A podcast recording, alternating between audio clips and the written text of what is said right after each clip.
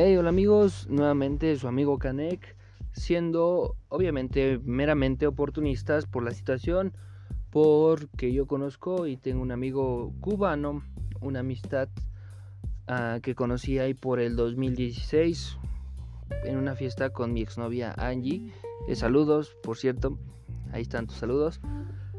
Y es, es muy interesante porque gracias ese güey, o sea, yo conozco un poquito de la historia de Cuba, sin mencionar que él me ha enseñado o contado bastantes anécdotas.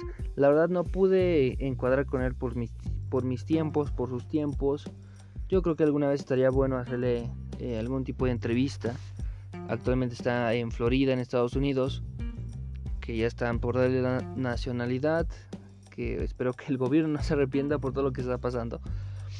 Pero vamos, vamos a ponernos un poquito en el contexto, ¿no? Él me contaba y recordemos le digo recordemos porque yo sé que muchos ya saben la historia o se saben por lo menos eh, qué está pasando actualmente, pero pues algún despistado que me escuche para ponerlo un poco en contexto, eh, recordemos que en, la, en la Revolución Cubana, a finales de los 50, eh, nace todo esto posterior a la Segunda Guerra Mundial, la Guerra Fría entre la, Estados Unidos, entre la Unión Soviética y gracias a ello a veces hay cosas buenas que parecen malas, cosas malas que parecen buenas.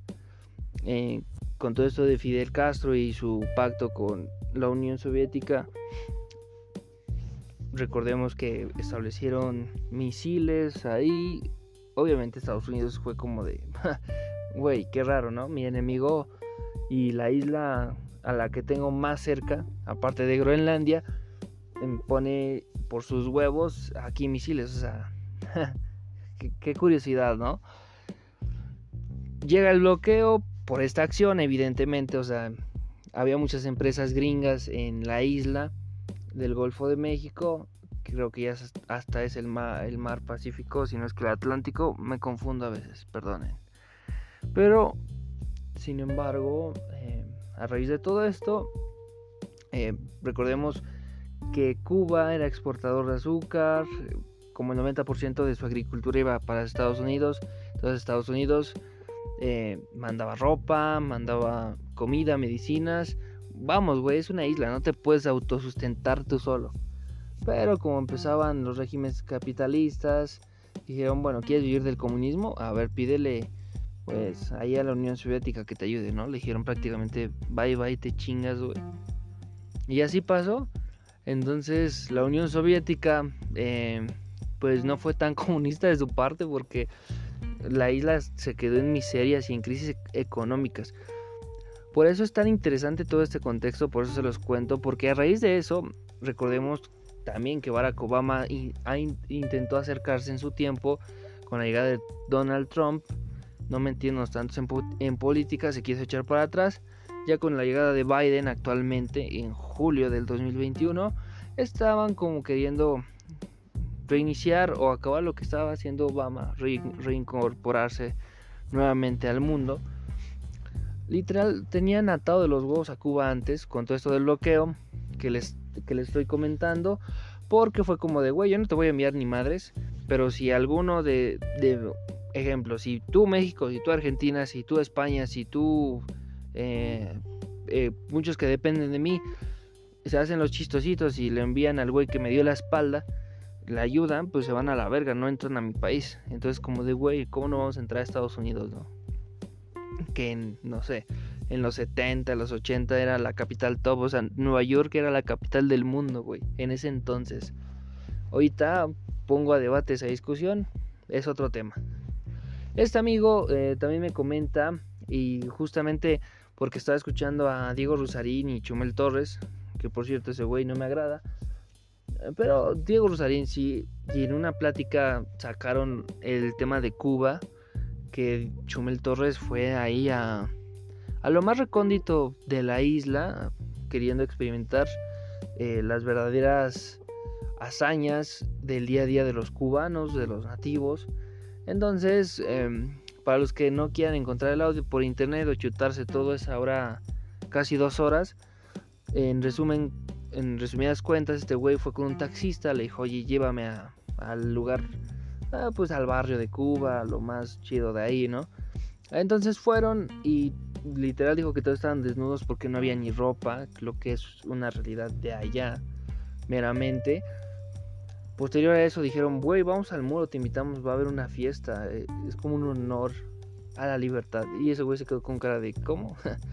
Entonces, eh, yo ya conocí ese lugar, para los que no conocen pueden ver un video de, no sé, de el punto de Estados Unidos que es ahí en Miami, en Florida más bien, no Miami, es en Florida donde se alcanza a ver Cuba, güey, porque está a unos 300 metros. Es como si dijeras, em, obviamente como está al nivel del mar se ve todo, ¿no? Entonces, ese era el muro, lo que sorprendía fue como de, güey, según Chumel le rompió el corazón porque todos estaban ahí cantando libertad, eh, o sea, el típico sueño americano, güey, todos quieren irse de Cuba, es como de, güey, sácame decía, tú te puedes bailar con una chica y ella te dice, güey, sácame de aquí, me caso contigo, te pago, y, pero sácame de aquí. Imagínense qué tan cabrón está la situación. Digo, si uno se quiere de Latinoamérica, güey, o si, si las cosas que pasan em, en países neoliberales como México, como muy capitalistas, entre comillas, si hay historias feas de pobreza, de inseguridad, de corrupción, Güey, en los países comunistas eh, creo que hay, no, sé, güey, son pesadillas, son horrores que, que pueden ser indescriptibles. También mi amigo José Luis Rodríguez, un, fuerte abrazo hermano, allá en Florida, de parte de, de este pseudo citadino. Eh, me contaba muchas veces que que eso es muy normal, pero él tiene obviamente familiares allá y lo que le cuentan que ya llegó a tanto que se pelean por un papel de baño, que están tardando para traer 10 rollos, por ejemplo, de papel de baño, se tardan unas dos semanas. Con todo esto de la crisis sanitaria, obviamente que varios países pobres están llevando a la mano de la miseria porque, güey, en esos países es muy difícil. Y, no es porque yo haya viajado y no es porque yo haya estado ahí, ¿verdad? Pero, güey, todos sabemos que simplemente con el simple hecho de ver el video de, de YouTube, no sé, güey, del que quieras, Luisito Comunica, Alex Tienda, cualquier güey que haya estado ahí, que te cuente su crudo realidad. Es como todos coinciden en lo mismo o van a la misma idea no todo es La Habana en Cuba, cabrón. La Habana es como el, paraíso, ¿no? El disfraz de, la miseria como, como, como el mismo José Luis lo dice. Es el disfraz de la miseria, güey, porque todo eso es mayor parte herencia de las empresas que estaban de Estados Unidos y obviamente pues lo maneja mucho el Estado, la parte de La Habana. Y dice, güey, es que somos más que un país eh, vintage con autos de los años 30, de los años 40. Justamente por eso, porque nunca pudimos eh, tener exportaciones de carros totalmente nuevos. ¿Y qué pasa? Que esos, pues, obviamente contaminan un chingo, güey. Entonces, pone a pensar mucho, ¿no? Yo creo que no es por no me gusta el típico discurso de güey podemos estar peor no?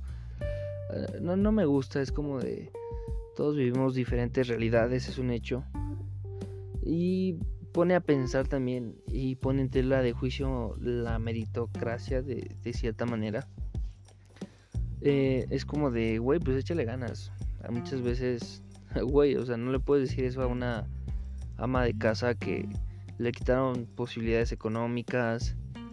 Nos da para, pensar que mm, si tenemos la oportunidad de, mejorar un poco, de, de establecer un poquito más, de, de ser un poquito más empáticos con todo lo que pasa. A lo mejor podemos, o sea, no, tampoco les, les quiero dar este discurso como de ayuda al prójimo. Claro, Evidentemente eso sería un error de mi parte, pero también es un poquito, eh, entra el juego un poco de la empatía, ¿de acuerdo? Pero ahora yo les pregunto a ustedes y, y al finalizar esto sería con una pequeña dinámica de qué opinan de todo esto. O más bien, eh, después de todo de lo que les estoy contando, seguramente escucharon noticias y otras cosas. ¿Qué harían ustedes eh, eh, al no poder ayudar a nadie? Güey, o sea, mucho comparten redes sociales, SOS Cuba, lo mismo con Colombia. Güey, pero realmente, ¿qué haces cuando, o sea, no puedes mandar víveres? Porque seguramente se lo chingan allá. no puedes viajar a Cuba, güey, y ponerte a trabajar con ellos. Porque seguramente tú enfrentas situaciones difíciles. Y, y bueno, me gustaría que me contestaran. O sea, ¿qué harían ustedes, güey, para ayudar a alguien que está peor que ustedes? Pero por tu misma situación, que está un poco menos peor, no lo puedes ayudar.